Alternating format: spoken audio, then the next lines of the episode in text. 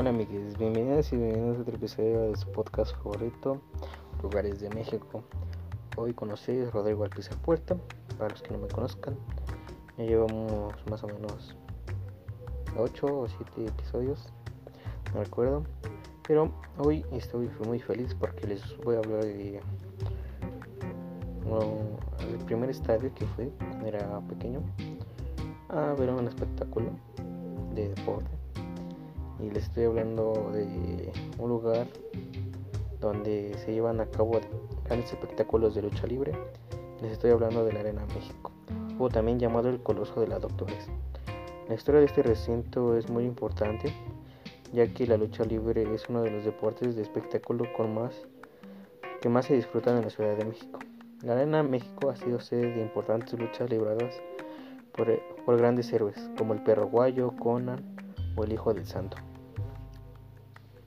El primer registro que se tiene de este deporte en nuestro país fue más o menos el 21 de septiembre de 1933 y fue gracias a la iniciativa de un grupo de empresarios, entre ellos Salvador Lutero González, conocido como el padre de la lucha libre mexicana en México, ya que rentaron un espacio antes llamado Arena Modelo para hacer exhibiciones de lucha libre. Este lugar tenía capacidad para 4.500 personas aproximadamente. Sus gradas eran de madera y en un principio este lugar no tenía un techo.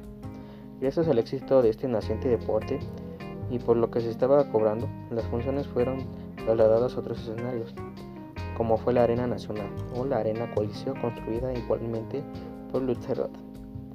Pero este, al observar el espíritu emprendedor en las épocas de los 40 y 50, decidió que era hora de hacer un mejor escenario para el orgullo del país. Así que en 1954, la entonces empresa mexicana de lucha libre organizó una función de despedida en la Arena México, con la presencia de los más importantes gladiadores de aquella época. Después de aquella gala de despedida, el inmueble fue derribado, al igual que algunas casas de los territorios aledaños que fueron compradas para edificar el nuevo escenario. Fueron dos años de arduos trabajos dirigidos por el arquitecto Francisco Bulma. En poco de más de 11.000 metros cuadrados, lo más avanzado de la tecnología de ese momento fue utilizado. Miles de toneladas de acero y concreto, las cuales fueron tomando forma poco a poco, pero como todo gran proyecto, la nueva arena en México tuvo sus dificultades. Para aquellas fechas, el Departamento del Distrito Federal estaba realizando trabajos del Auditorio Nacional por lo que se veía a la Arena México como una competencia directa para su inmueble. Por tanto, y en un afán de desacreditar la construcción, el entonces regente capitalino Ernesto P. Uruchurtu ordenó que a la Arena México se realizara una prueba de resistencia del 100%, algo que nunca se había hecho al otro inmueble. Antes de esta orden personal, las obras del DF y elementos del ejército mexicano colocaron una tonelada por metro cuadrado de costales de arena argumentando que la gente al emocionarse podría brincar y llegaba a duplicar su peso. Pese a todo esto, la estructura del naciente local resistió, haciendo alarde de la calidad de sus materiales y su diseño. Contra viento y marea, la nueva Arena México fue inaugurada el 27 de abril de 1956 con un cartel extraordinario, encabezado por las máximas estrellas de la lucha libre del momento, Blue Demon y Rolando Vera, enfrentaron al santo y al médico asesino. En un moderno y futurista inmueble con locales, localidades agotadas.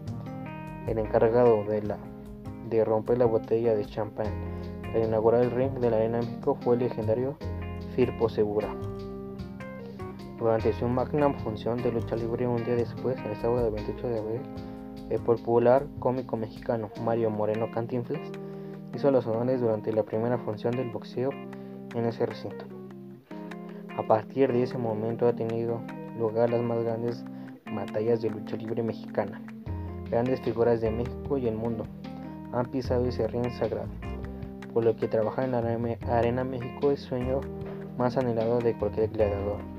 Incluso es sabido por algunos quien quiera llamarse verdaderamente luchador debe haberse presentado en una función actual en el actual Consejo Mundial de Lucha Libre, en esta Catedral de la Lucha Libre. pero el colosal recinto no se ha limitado a la lucha libre y el boxeo. Desde su nacimiento se ha caracterizado por ser multifuncional, ya que se han presentado espectáculos circenses como el circo ruso de Moscú y el emblemático circo Ataide. Mm. Gracias a su multifuncionalidad, multifuncionalidad, la Arena de México pudo presentar muchos años de espectáculos sobre hielo, partidos de básquetbol, eventos e encuentros organizados por la destacada familia Aguilar, comandados por el cantante Antonio Aguilar. La Arena México también fue sede olímpica durante los Juegos Olímpicos de México de 1968. En ese local se realizaron las pruebas de boxeo donde los poderosos cubanos y soviéticos y por supuesto mexicanos brillaron. Los conciertos no han sido ajenos a este inmueble. Han albergado desde un joven Luis Miguel, pasando por Vicente Fernández, Rocío Durcal, Juan Gabriel, Alejandro Guzmán, Sangre, Sudor y Lágrimas, El Tri, Maldita Vecindad, Camilo VI, Sandro, Sandro, José Luis Rodríguez, El Puma, Calle 13, los Cardenales de Nuevo León y los Tucanes de Tijuana, entre muchos otros. Han tenido lugar los mismos eventos religiosos que partidos de fútbol rápido, grabaciones de videos musicales, películas, cortometrajes y muchos otros eventos se han llevado a cabo aquí, sin dejar nunca de lado la tradicional lucha libre y el boxeo. En él, cuanto a su carácter, la Catedral de la Lucha Libre Mexicana Cabe mencionar que este es el lugar donde han caído máscaras sumamente cotizadas en ese tiempo de luchas únicas en México, donde el perdedor se debe despojar de la máscara para siempre y hacer públicos sus datos. Los primeros protagonistas de este tipo de enfrentamiento fueron el Santo y el Gladiador.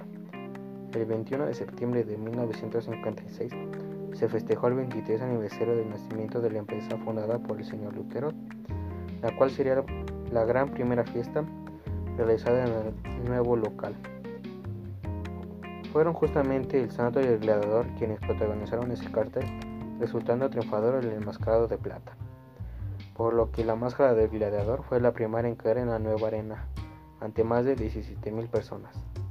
Desde entonces han caído más de 100 máscaras, siendo la última la de la sombra, quien el 81 aniversario de la empresa fue destapado por Atlantis Pese a su capacidad, la Arena México ha resultado insuficiente en muchas ocasiones, dado el poder de convocatoria de las confrontaciones, como aquella batalla donde el santo despojó de la máscara al, espanto o a la del 21 de septiembre de 1990, cuando Rayo de Jalisco Jr. despojó a la máscara a 100 caras. Aquella noche fue tal cantidad de gente que las calles aledañas de la Arena México estaban congestionadas. Ríos de personas querían entrar a ver la lucha del siglo. Y muchos de ellos no lo lograron, pese a que el recinto estaba completamente lleno.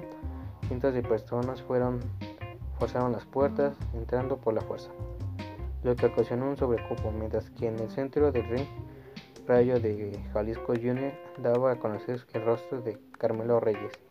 Otra gran entrada se dio en 1992, con el encuentro de máscaras entre Blue Demon perdón, entre Blue Panther y Love Machine. El mexicano y el estadounidense protagonizaron una rivalidad encarnizada. En la noche de su apuesta abarrotaron el lugar, por lo que fue necesario instalar pantallas gigantes en las calles para que la gente, para que, la gente que no consiguió boleto no perdiera el detalle. En el año 2000, el lleno fue doblemente histórico. En el mes de marzo, Atlantis y Villano III se disputaron las máscaras en una función cuyo boletaje se había agotado en una semana antes. Además fue el primer PPP, PPV la, de la lucha libre mexicana. Miles de personas en la arena y en todo el país vieron cómo, en vivo, cómo el villano daba a conocer su rostro y su nombre, Arturo Díaz Mendoza.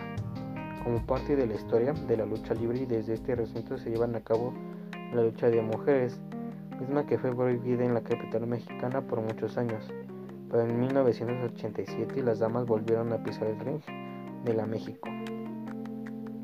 Desde entonces las mujeres han protagonizado grandes batallas, incluso han enclazado carteles como en el duelo de 1987 por las caballeras entre Marta Villalobos e Irma González. Décadas más tarde, una lucha estelar, Princesa Blanca ganó la máscara de Goya Kong y meses después Marcela Rapari y Tiffany otra modalidad de lucha que se puede apreciar en Arena México, es la lucha en jaula, la cual se presentó por primera vez en 1991, cuando entraron al enrejar ante Kamala y Mil Máscaras. A lo largo de los años, la Arena México se ha ido adaptando para hacerla más cómoda y espectacular. Uno de los cambios fue la implementación de luz, sonido y de un escenario monumental, por donde aparecen los gladiadores con motivo del 80 aniversario.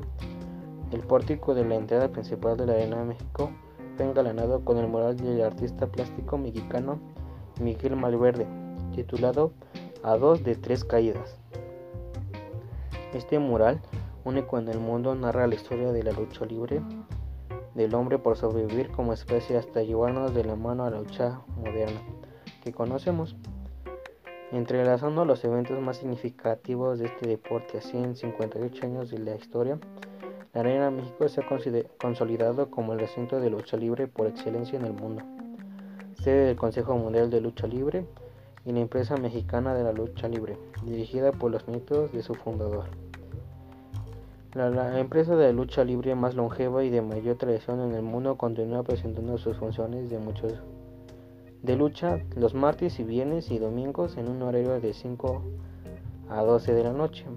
Sus precios varían dependiendo del lugar que quieras este, ver las luchas, ya que pueden ir desde de 60 pesos hasta 500 pesos y está ubicada en la colonia de Doctores en la delegación Cuauhtémoc. Pueden llegar tomando la línea 1 del metro color rosa en las estaciones Cuauhtémoc o Valderas. Mm. O también en la línea 3 color verde. O, los, para los amigos que vayan en el metrobús pueden tomar la línea 3 color verde y en la misma estación Cuauhtémoc. Pero tienen que caminar unas cuantas calles para llegar. Y bueno amigos, eso es todo por mi parte. Espero que si visitan este, este lugar, no se te quiten en, sus redes sociales como arroba lugares de México oficial en Instagram o lugares de México. Estamos también en lugares de México, YouTube, Facebook, Twitter, TikTok. Ahí subimos este datos curiosos sobre lugares. Pronto subiremos uno de la Arena México. Y también les quiero decir que estamos en los últimos episodios de la primera temporada. Así que si quieren seguir escuchando nuestro podcast, no se les olvide suscribirse a nuestro canal de YouTube o seguirnos en Spotify, Apple Podcasts o Google Podcasts para que no se pierdan los nuevos lugares que vamos a hablar en la segunda temporada después de un mes de vacaciones que nos tomemos para así todo esto posible para ustedes. Y también les quiero decir que los episodios están saliendo los jueves a la una y media. Y, ya, esto es lo que les quiero decir. Y, no se les olvide seguirnos porque nos ayudarán mucho a crear más contenido para ustedes. Y nos vemos en el próximo episodio de Hogares de México.